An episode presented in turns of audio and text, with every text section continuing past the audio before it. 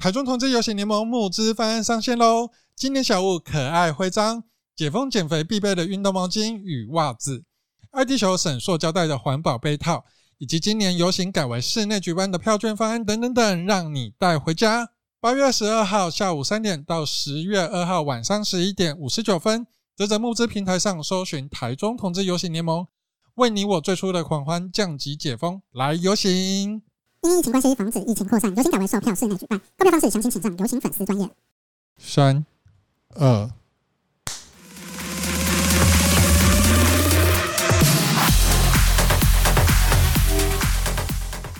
中港，我是中港小辣椒。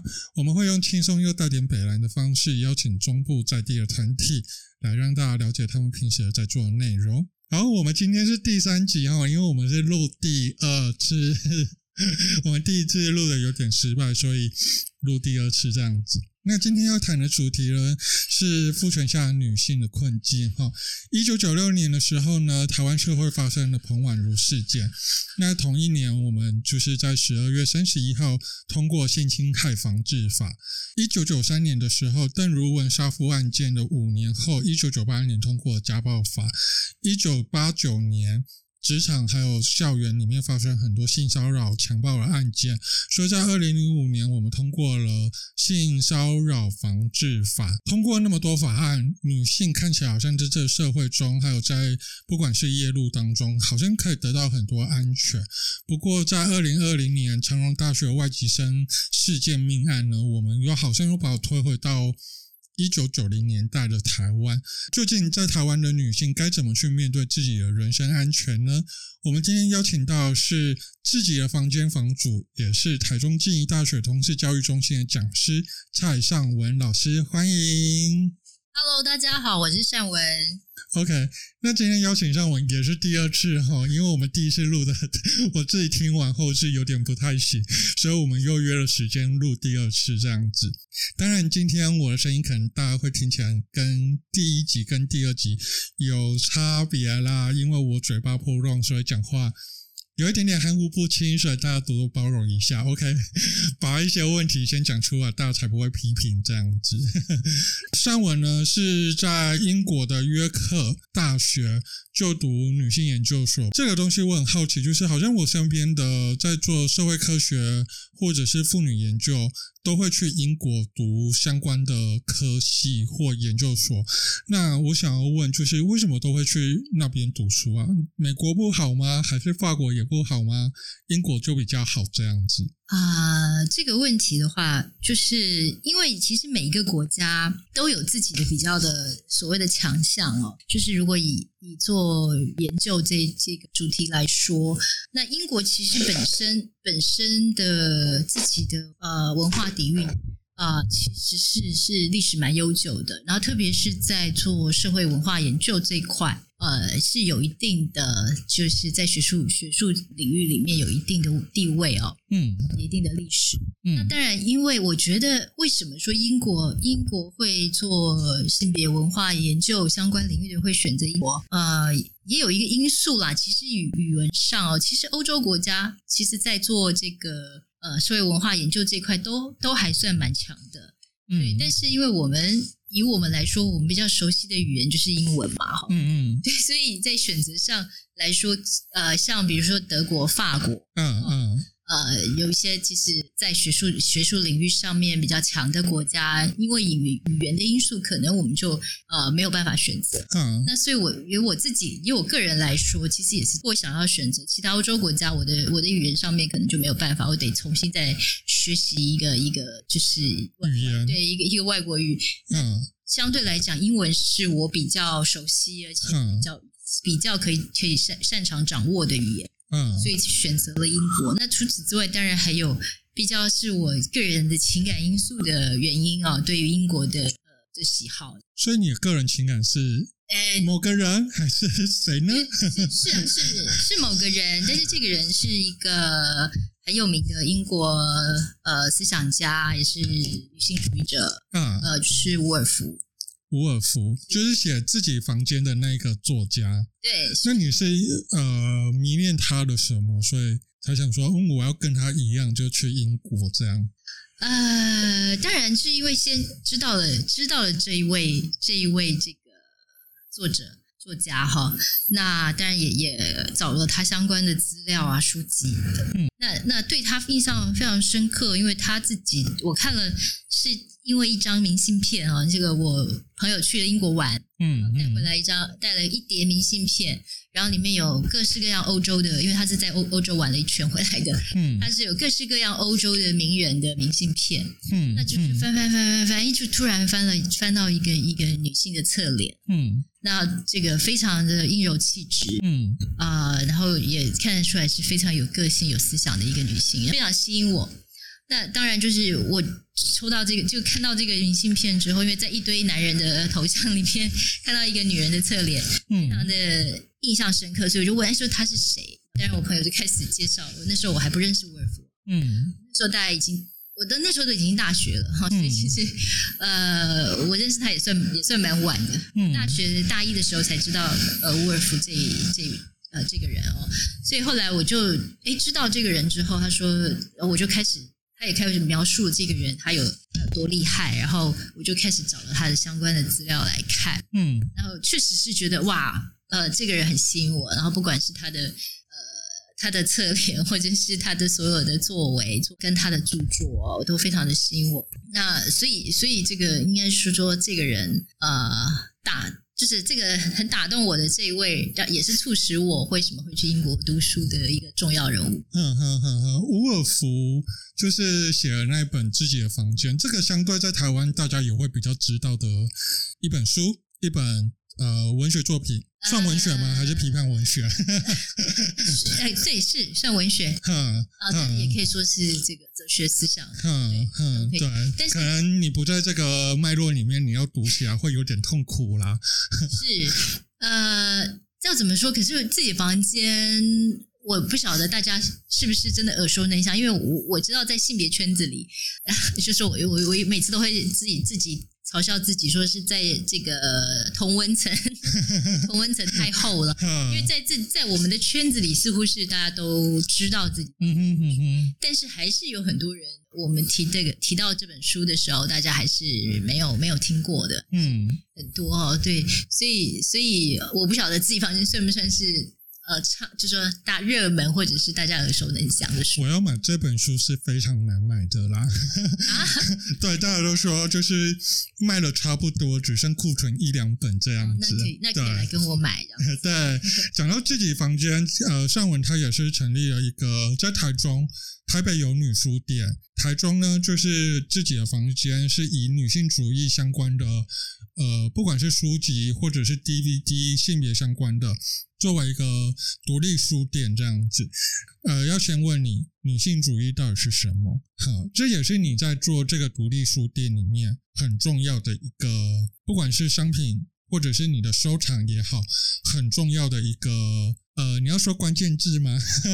也好，对。那我觉得这也是很多人会提出疑问的，包含我们最近在做同志运动，我们在争取同婚的过程，多多少少也是有人会提到女性主义这四个字。那很多人可能会不了解女性主义到底是什么，对。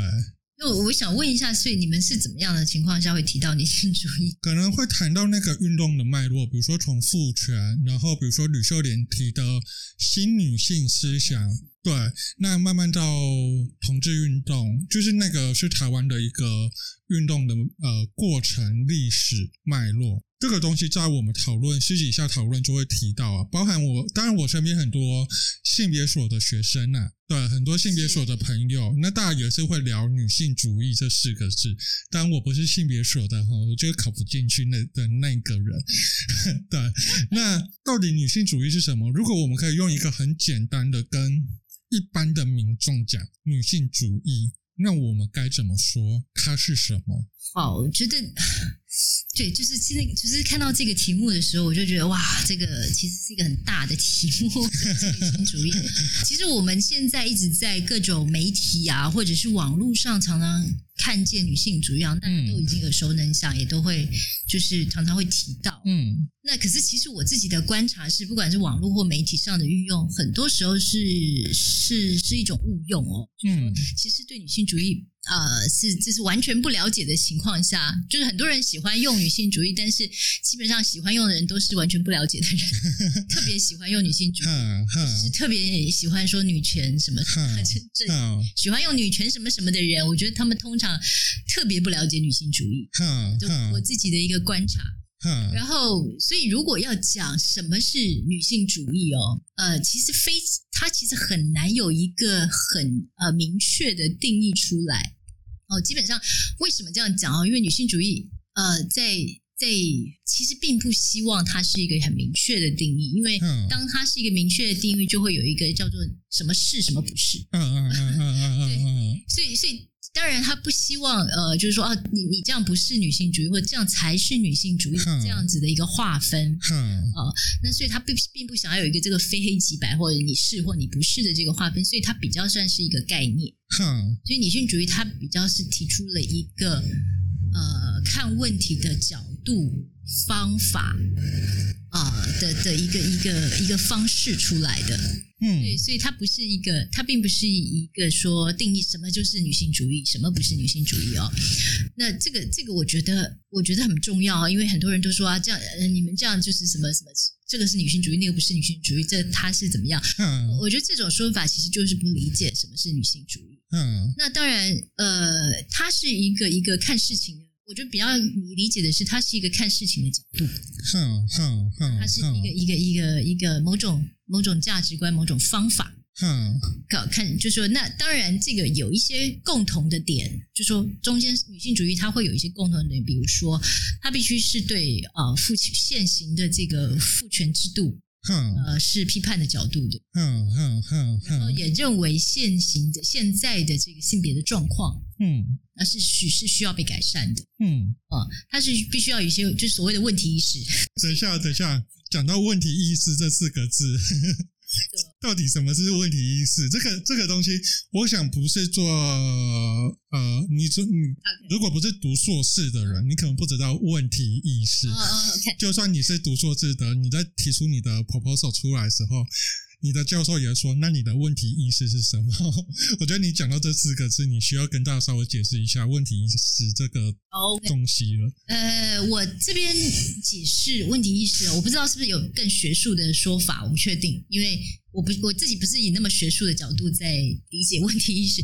其实问题意识的话，我的理解是说，你必须不是理所当然认为现在现行所有一切的性别状态，嗯。呃，秩序，嗯，他他就是那样，他就是理所当然。嗯，你你的问题意思就是说，你必须开始，呃，必须要有要有质疑，要有困惑，要要疑问，嗯嗯，为什么他是这样？嗯嗯，有点像是你必须会问问，会问问题，不认为理所当然，全盘接受。啊、呃，你必须知道这个所有现在的性别样貌，嗯，呃，我们现现现在看起来好像就是那么一回事，嗯嗯，所有性别的状态，它都可以被都是可以被质疑，嗯嗯嗯，所以就是呃，复选下的问题意识就是对于这样子整体的制度框架，为什么？你是长这个样子，嗯、可是我就是想要长那个样子啊！对，所以，所以女性主义的看这个事情的观点，在你的想法里面，女性主义就是以一个角度、一个观察点的方式去批判这个东西吗？嗯，是啊，是，嗯，必须是一个这样的角度。也就是说，持续为什么说女性主义是唯一持续跟父权做对话？嗯。呃，的一个一个一个，算是就是说，他必须要不断的对话，从这个对话中所谓的问题意识当中、质疑当中，嗯，找出更加解。嗯嗯，就是我我的解释会是这样，他必必必须不断的在这个过程去找出最呃更好的、更好的解决方式或更好的状态。嗯嗯嗯。跟父权的对话，那 可是有一些人，他是男人，可能我们一般认定就是父权等同于男人，有些人会这么想。当然，父权等同男人。对，父权不等同于男人的时候，这些男人可能有些人会提出说，他自己就是一个女性主义者。那你觉得？男人可以是女性主义者吗？当然，网络上面有些人是反对的，有些人觉得是可以，有些人觉得不行。那你自己的想法，你觉得男人到底可不可以成为女性主义者？OK 啊，uh，对，其实这个问题我也觉得很难回答，而且还蛮深的。嗯，这个问题其实算是对我来讲是进阶题，因为我都不太敢跟同学谈的，跟我自己的学生谈这个问题，因为我觉得，因为它有很多的层次，嗯，复杂。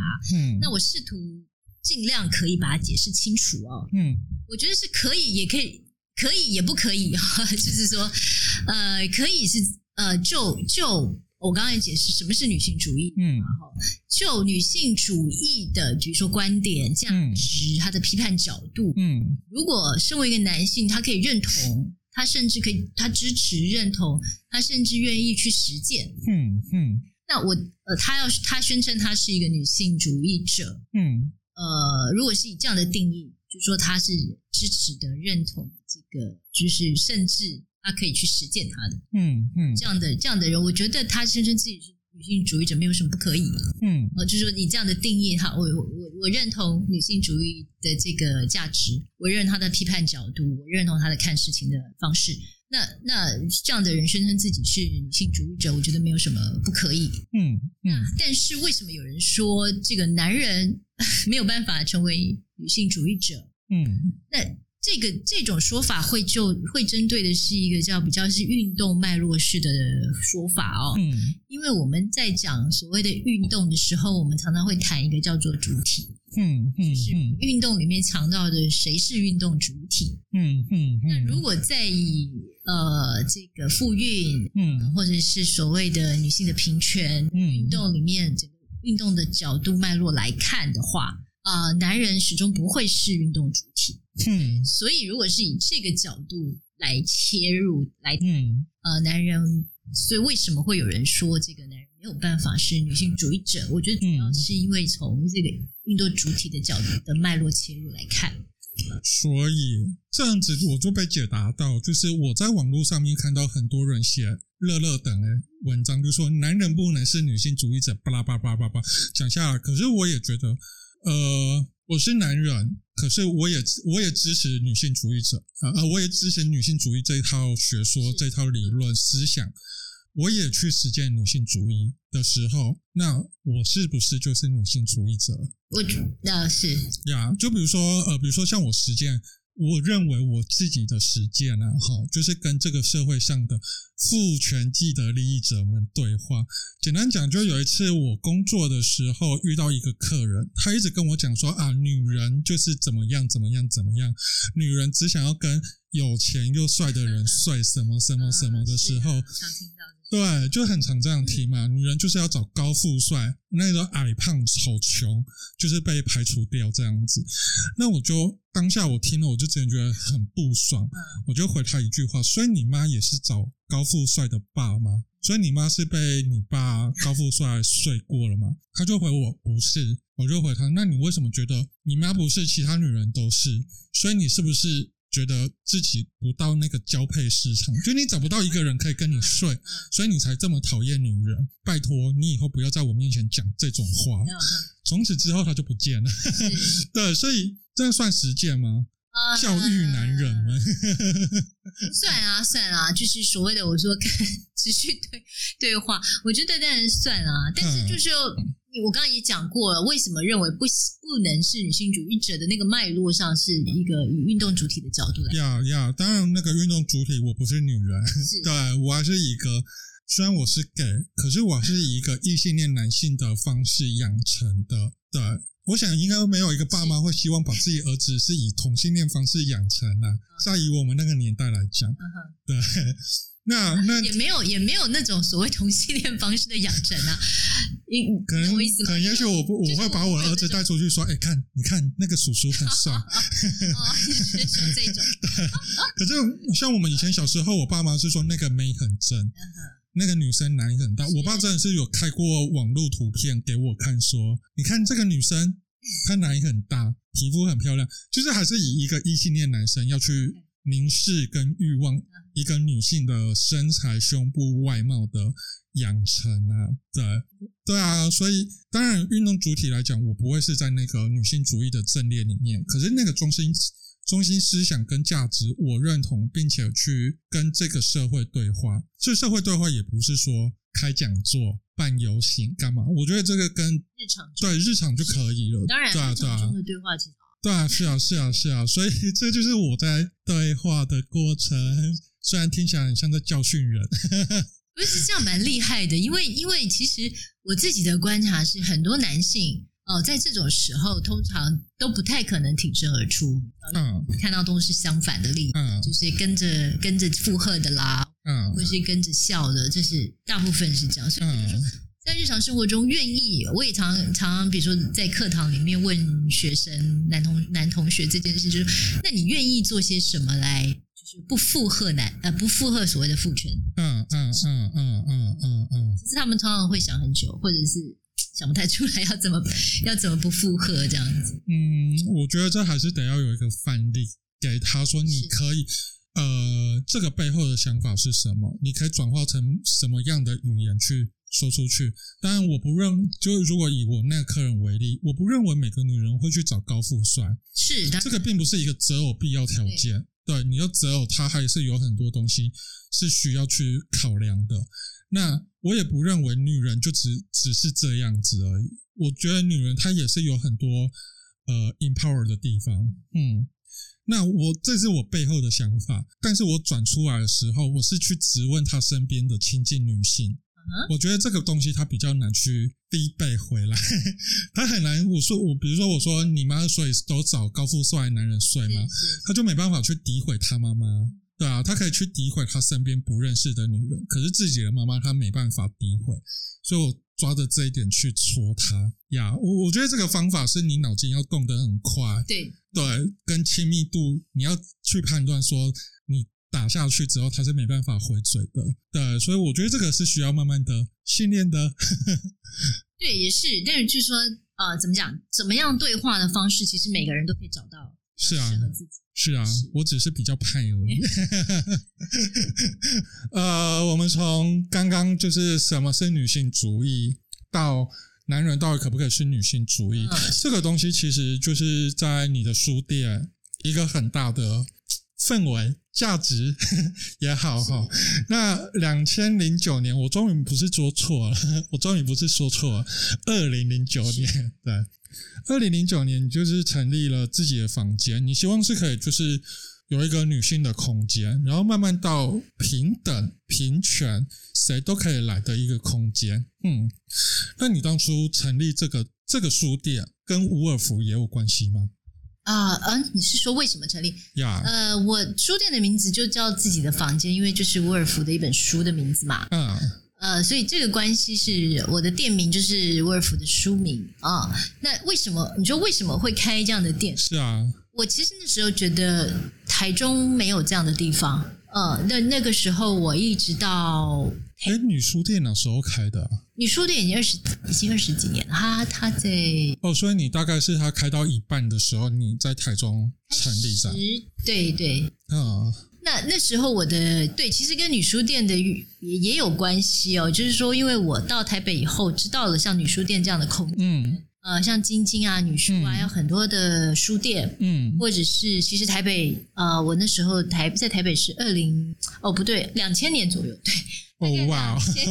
我还在国小嘿。对，我在两千年左右那时候都在台北嘛，哈，呃，所以也就是对啊，二十几年，二十几年前，对，二十几年前的那个时候，嗯，都还在台北的时候，就是知道女书，然后也去了很多的呃书店的空间，嗯，一些像沙龙、办沙龙啊，嗯嗯嗯，那样子的小小像茶艺馆嗯的空间，那参加了非常多不同的。呃，活动，嗯嗯，嗯，那我对那样子的台北那样的台北那样的环境氛围，嗯、我就有很印象很深。嗯，在我在读大学那个阶段，几乎都是在这些地方，呃，应该是说下课余时间，嗯，跑这些地方。嗯嗯，那我那时候就一直在想说，其实我高中呃，我大学以前都没有接触过类似的嗯场所啊环境，我根本不知道有这些地方存在嘛。嗯。嗯那我就想说，其实台中好像真的没有，嗯，所以我我我那个时候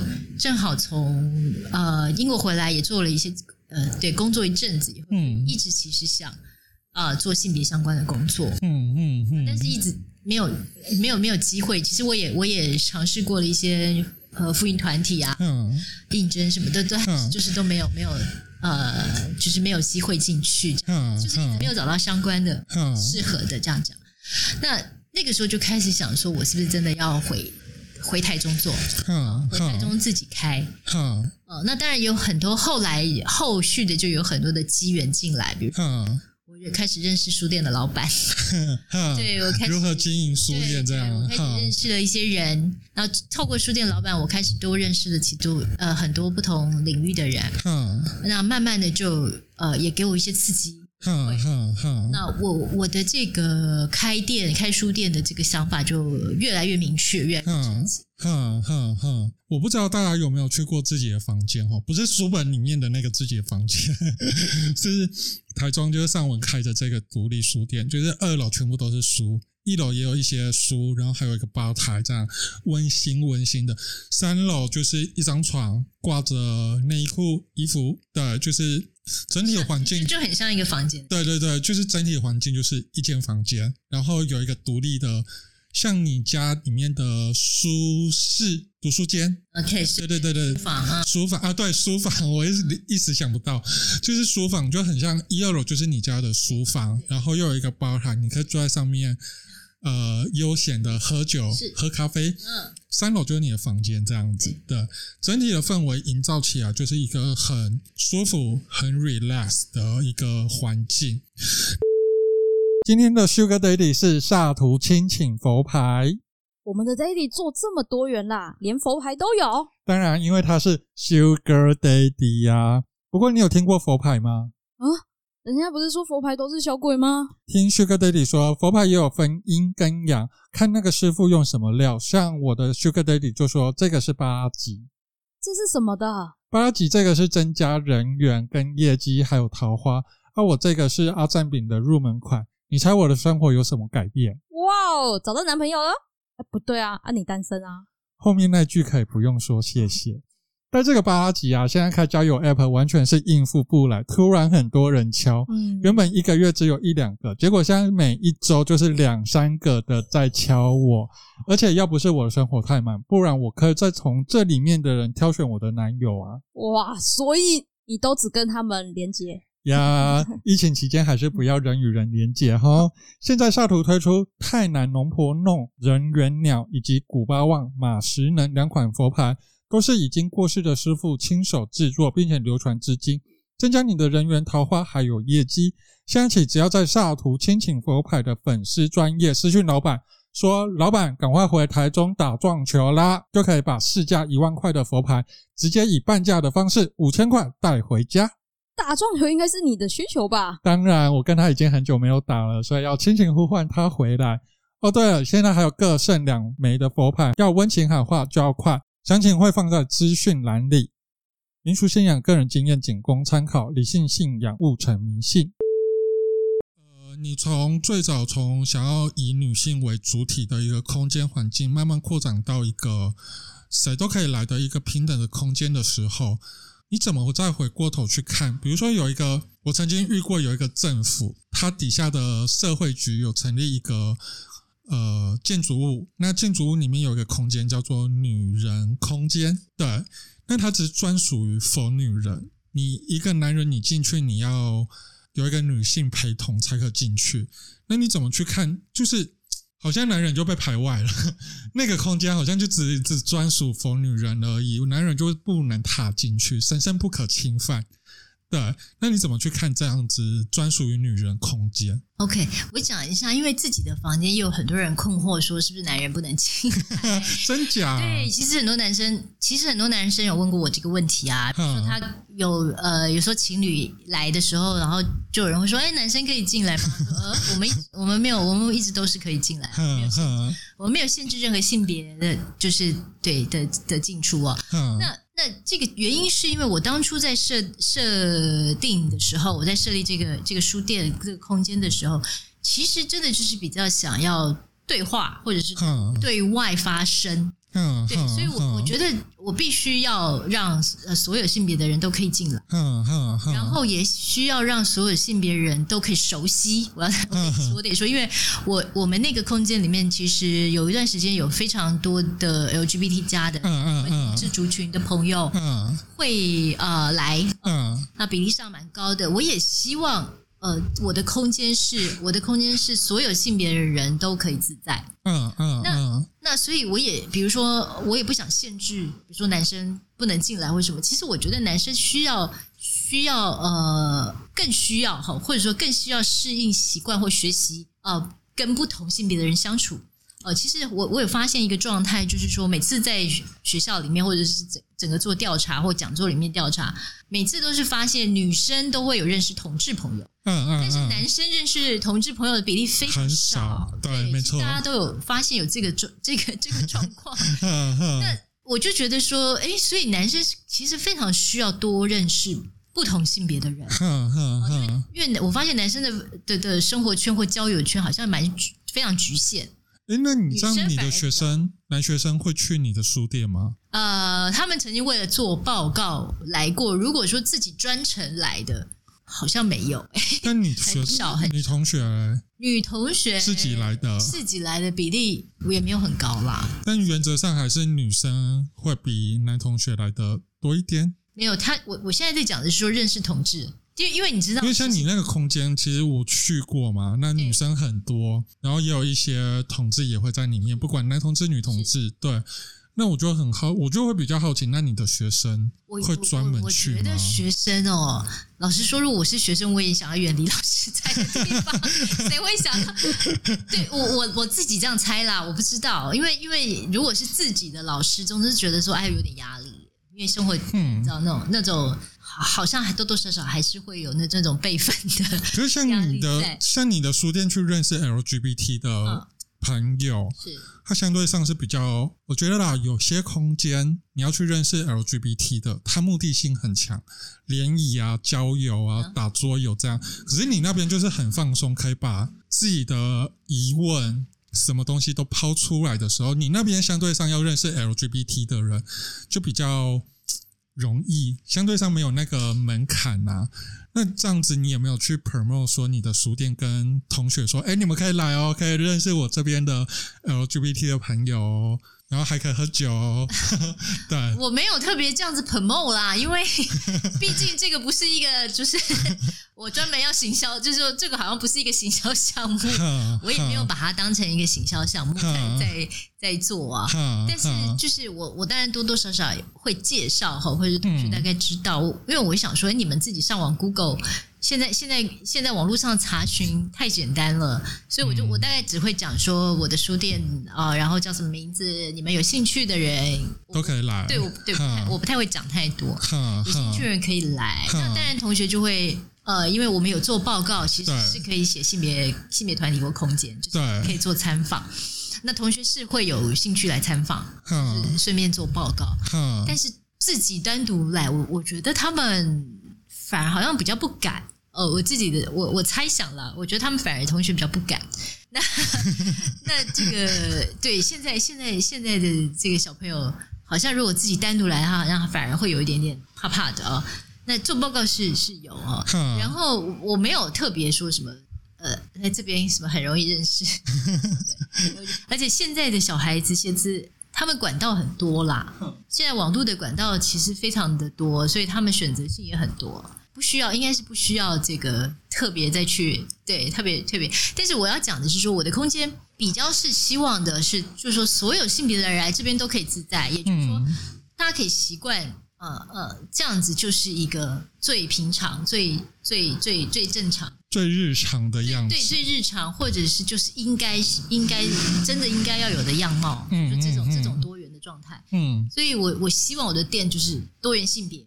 任何性别的人都可以在这里出现，嗯、所以我当初设定也就是这样子，嗯，因为这样才有可能对话，这样才有可能认识，嗯，呃，不一样的人，嗯，或者是借由借由接触，借由认识，产生一些改变，嗯嗯，所以所以当初我的设定也就不想限制，嗯嗯，那我回回过来回答这个问题，就是说你问的是说有一些单位会限定这个有些政府单位限定了女女性的专属空间这件事情，嗯、我觉得这个这个部分应该就要回过头来回应一下哈，就是说，因为我们的空间，我们我们现在的空间，几乎所有的公共空间，为什么叫公共？第一个字就是公嘛，所以叫做公共空间。也就是说，在呃。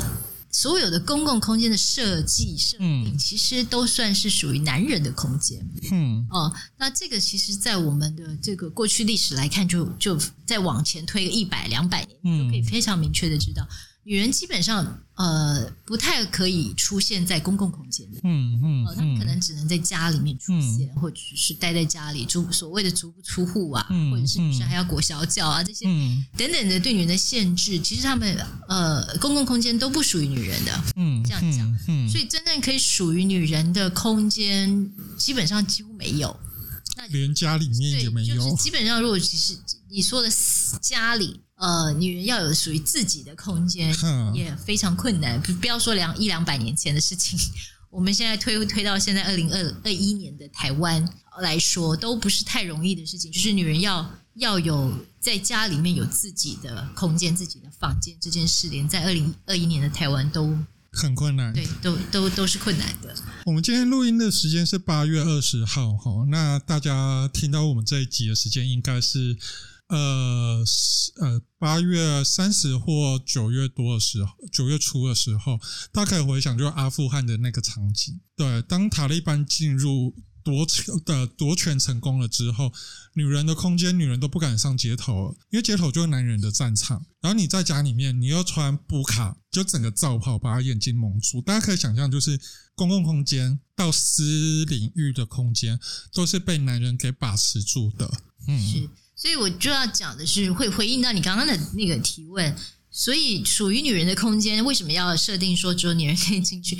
因为真的几几乎没有了，几乎没有找得到是属于女人的空间。那我觉得，如果这个我不知道当初单位设定这个空间的这个设计是什么，目的性是什么？就是它就是需女人需要一个专属于自己的空间，她可以在那边，不管是喘息也好，学习也好，或是再出再次找到自己的力量，嗯，再次回到她自身，这这。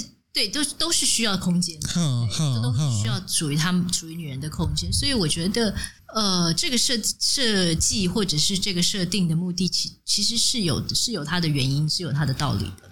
哼，就像伍尔夫他说的，女人要有自己的房间，要有一点钱，还要属于自己的笔，才可以去做创作，对吧？那。女人空间，可能大家会觉得说，哪有公领域又不是男人的？可是之前我们很常在网络上面会讨论，比如说男性开腿，我们坐公车啊，坐大众交通工具，男生就腿开开。大家可能男生们就是我们男生们可能说，哦，我那边就是很大，我就是要腿开啊，他才不会被挤压。对啊，说法真的是很好笑啊。呀，但我但女人为什么就要喊卡？就是脚夹起来。我我小时候，我高中有偷骑机车。那我骑车并不是像一般，就是对自己的身体是比较呃舒服自在的人，就是腿会开开的这样子骑车。对，我脚是比较并行的那种。那我爸就跟我讲一句话，就是。你为什么骑机车，你的卡是压不起来？啊，你应该是要开一个掉啊！你是杂包呢？哦，真的？啊？对，哦，所以爸爸会这样讲。我爸是这样跟我讲。那那时候我高中，我只觉得很奇怪。可是，一路到现在，我自己就是跟着你们这些前辈们看着书，对，我才意识到说，哦，原来当初我爸教导我的这个整个空间，就算我骑机车，对对。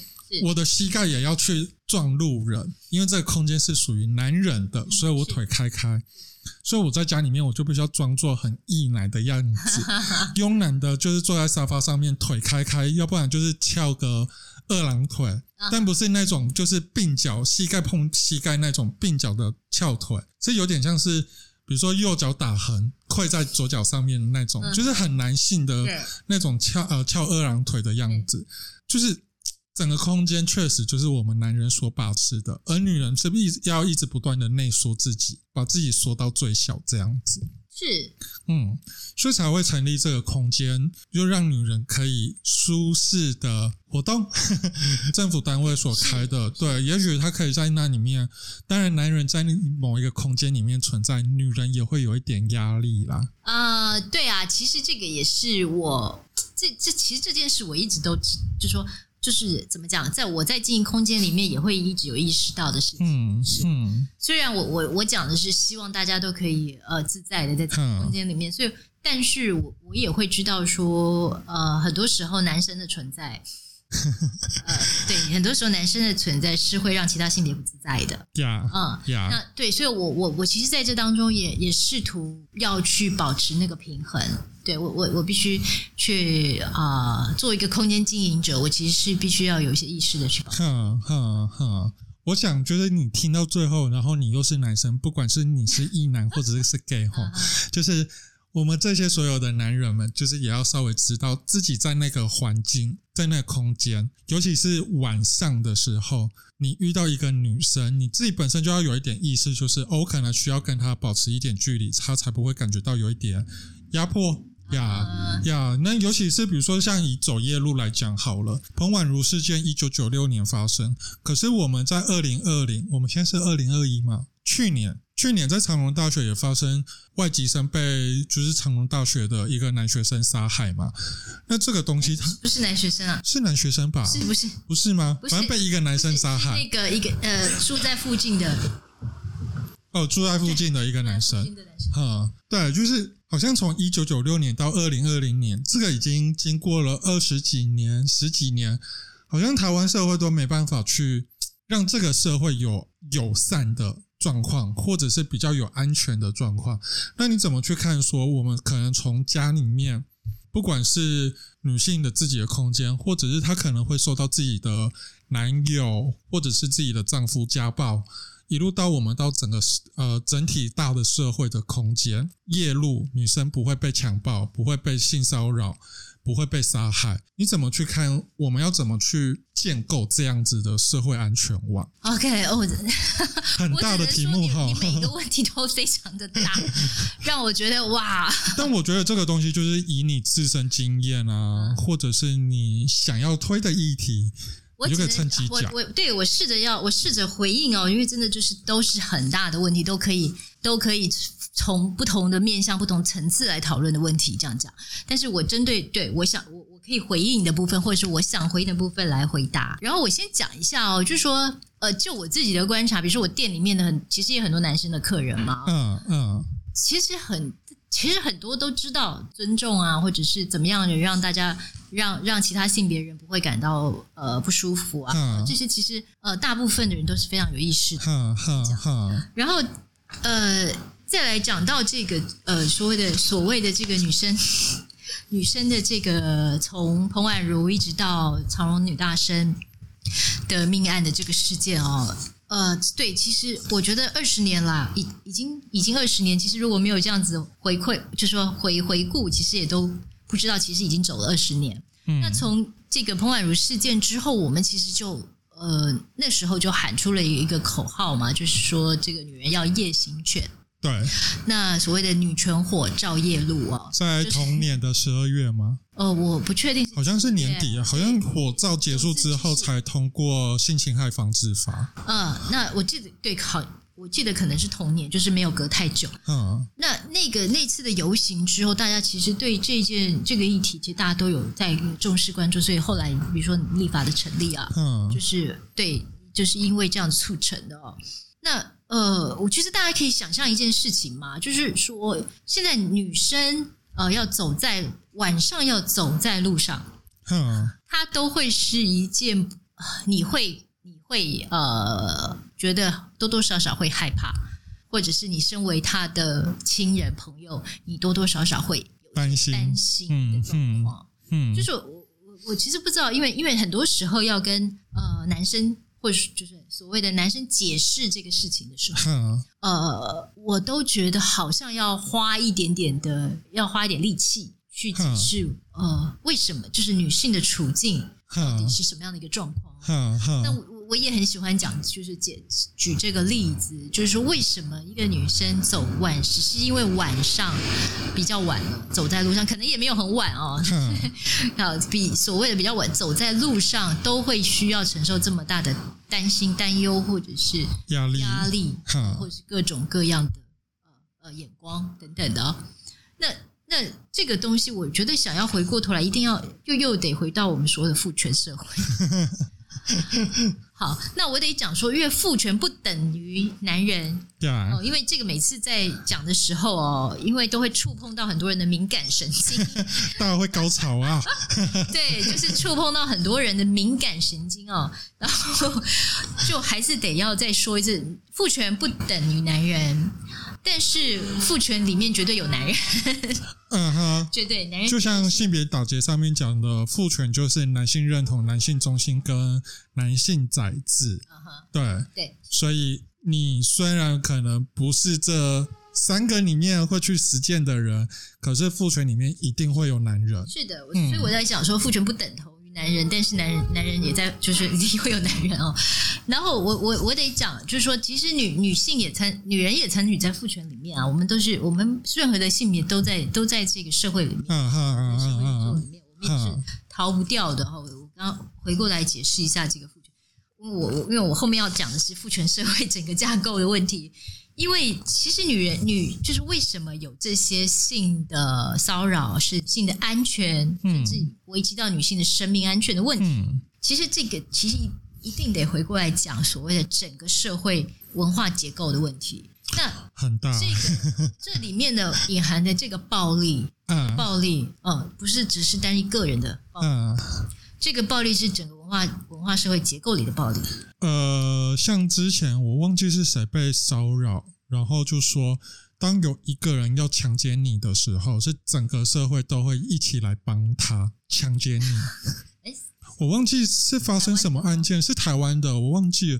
有人在网络上面有喊出这样子的口号，就是它并不是一个个人事件，它是整体社会在帮助这个人去做这件事情的。嗯，对，对，其实他，我我觉得应该是要讲类似的事情，就是说这个文化社会结构怎么样让这样的暴力事件产生。嗯，好，那就是他讲的，说是整个社会在帮这个事情，听起来好像很很荒谬，但其实事实上是哦，这个隐含就是隐含在这个深的结构里面的暴力，其实才是。最关键，如果没有这个隐含的暴力，呃，很多事情不会发生。就是说，它无法发生。好，那我得回来讲一个，就是性这件事情，特别是性这件事情哦，呃，对男人跟女人的这个完全不一样哦，意义完全不同。我得说，我们的性，我们的性也是被父权定义的。我们的性绝对是。在父权定义下的这个性的，可是，在父权定义下的性哦，你可以去想想看，为什么我们骂人的时候 要说干你娘？对。可是，如果符合我的性认同的话，就要说干你懒白啊，干你老白懒叫。是。好，就为什么我们要骂的这个？我们要要骂人，我们骂的脏话，我们要攻击别人的时候，几乎都是以女性为主。愤怒的时候，我们要发泄的时候，要骂的是干。可是“干”这个字就是性交啊。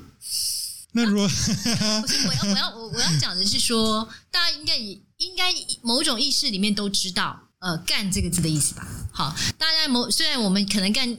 你讲干净娘的时候，你已经没有在思考，你脑子是关着，或者你已经没有脑，没关系。但是其实你隐约都知道这三个字的意思，呀对呀呀，背后隐含的意义是什么？呀，那也就是说，我们的性，我们的性交，嗯，本身是是有暴力成分的，我们本身是有权力的关系，嗯嗯嗯，是有宰制被宰制，嗯嗯，是有谁上谁下的，嗯嗯。那这当中也包含了某种威胁、羞辱，嗯。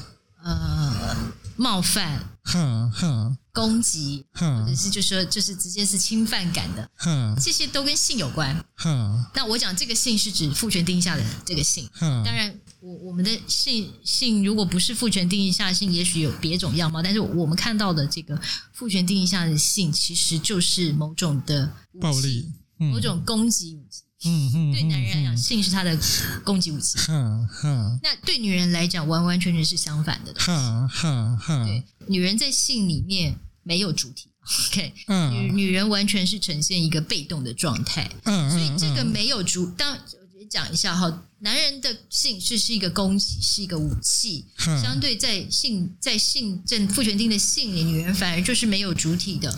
对，好，所以我要讲的是父权里面的性，造是造成这所有的暴力。嗯，暴力、性骚扰、性侵害，嗯，事件的这个最深层的原因。嗯、我们时间也差不多了，我想要最后一个问题是，我曾经在台北，在西门町那边，就是有在那边跟朋友喝酒，然后去周遭买个卤味吃之类的。我听过一桌大学生男生们，他们说。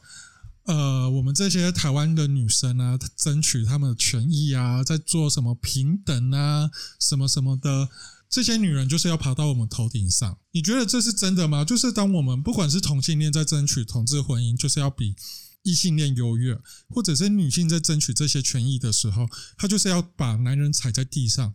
虽然也不是说每个女人想踩啊，是啊，但我是想踩的啊，我想要踩异男。Okay. 对，就是会把把男人踩在地上，不管是女性主义，或者是我们在复孕的过程，我们在争取的到底是怎么样的社会？男人真的会变成奴隶吗？OK，哇，对，其实我我我每次都会感觉到男人的这个这个恐惧、焦虑 感、焦虑感很强啊。对啊，所以呃，对，男人就对，好像是似乎他们还有有一个幻想，说他们是不是会变成奴隶？还蛮棒的啦！我在想，这是这是他们性幻想，是不是？你说 BDSM 的对，是不是另另类某种性幻想？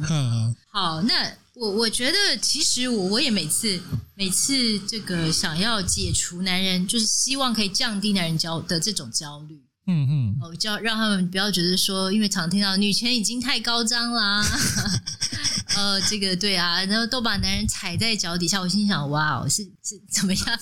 你以为是某种形式的渴求啦？对，是是心里有这个渴望吗？对，还是说这个也没有那对？到底是怎么觉得？为什么也不是大家都会想踩你？呃，对，类似这种的想象哦，我就觉得想要消除一下他们的焦虑。我我我特别就会呃跟跟大家分享。我想要来分享一段，就是第二性里面有提到，其实第二性里面也在回应这个问题。嗯，毕竟呃这本书呃洋洋洒洒写了非常非常长的篇都在谈这个女人女人是怎么被社会建构的，男人是怎么样的啊。然后最后他回过头来再谈最后最后的时候，他就开始要解释这件事情到底追求这个平权、性别平权这件事。或所谓的追求女权这件事，到底是要追求什么？就是他有没有一个未来的蓝图，长什么样？他未来会变成什么样的世界？如果真正达到了一个这平权状态，所以他就有在。最后面的时候，最后最后的时候，就把把这个男人的 男人的焦虑哦，呃，把它回回应了这个男人可能产生的焦虑。那我稍微念一下好了，让女人得到解放，是不再将女人拘囚在她与男人的关系中，而并不是否定女人和男人之间会有种种呃繁复的关系。即使女人是为自己而存在，她依然会为了他而存在。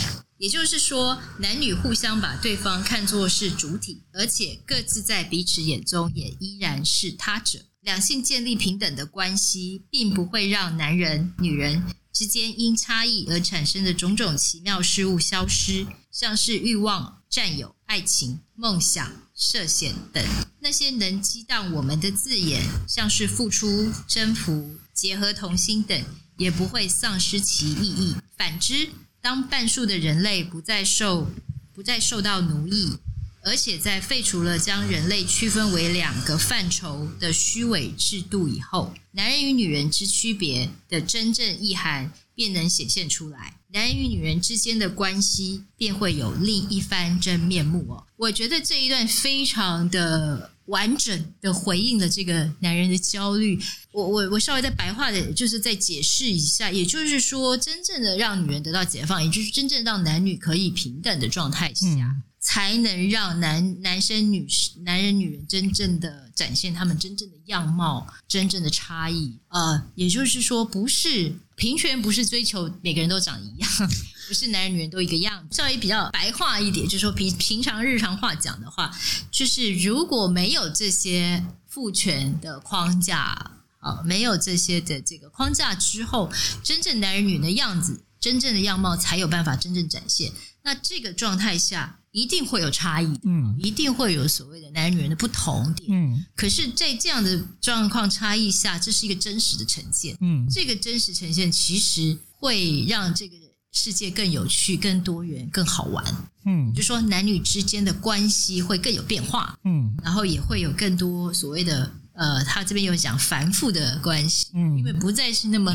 呃，硬性的把，就是说不再是那么用虚伪的制度把它框架住哈，限制住，成为分为两个范畴，分为这个用虚伪的方式限制成两个范畴的情况下，男人女人真的可以展现自我。那这个真正展现自我下发展出来的关系，或者是共同的合作结盟，呃等等的这些。它其实才会更有意思。嗯，呃，其实简单讲是这样，所以我觉得应该要期待的说，就是平权是没有人谁踩谁，而不是在踩谁的状况。当然，也许有人真的很喜欢被踩嘛，对不对？我们也不能压抑到他们的这个真实的面貌跟需求。对，所以我想讲，我要讲的是，如果真实的面貌被展现，而且是可以被展现，嗯，那这样的关系会更有意思。我觉得大家男人。我觉得这个男人应该不要再焦虑，而是 开始想象这样子的可能性。大家可以去想象，就是我们前几年在争取同志婚姻的时候，护家盟们所讲的那一些哦，同志可以结婚之后，爸爸妈妈就消失了，这些呃妄想，对，一直不断出现。可是如果今天我们台湾真正平等了，就是不管是异性恋婚姻、同志婚姻。大家都真正实现平等的时候，其实我们两两造的那个差异出现，是这个台湾这个社会才比较好玩啊。对，我们才可以激荡出更多不同的，不管是产业、文化、流行。都可以从这个过程当中慢慢的冒出来，台湾变得就更多元了。是啊，现在就是大家对家庭的想象也会越来越不一样啊。是啊，是啊，是啊，的想象。也许未来伴侣制也会出现，某一种的民事结合也会出现。对，这种法律上面的创意，或者是生活中的创意，都会一个一个出现。我觉得这个社会也蛮棒的。是，会会一定会就是。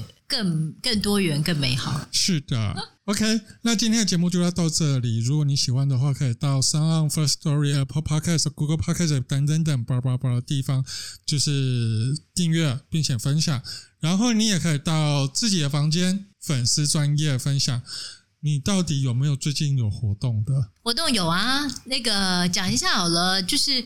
我最近啊、呃，房间会有定期做直播，分享一些书籍，还有一些议题的介绍。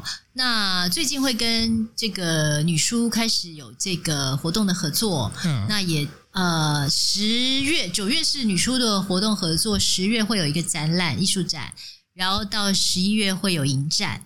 那也都会在我们的粉粉专公布，也希望大家可以来按赞、追踪、分享。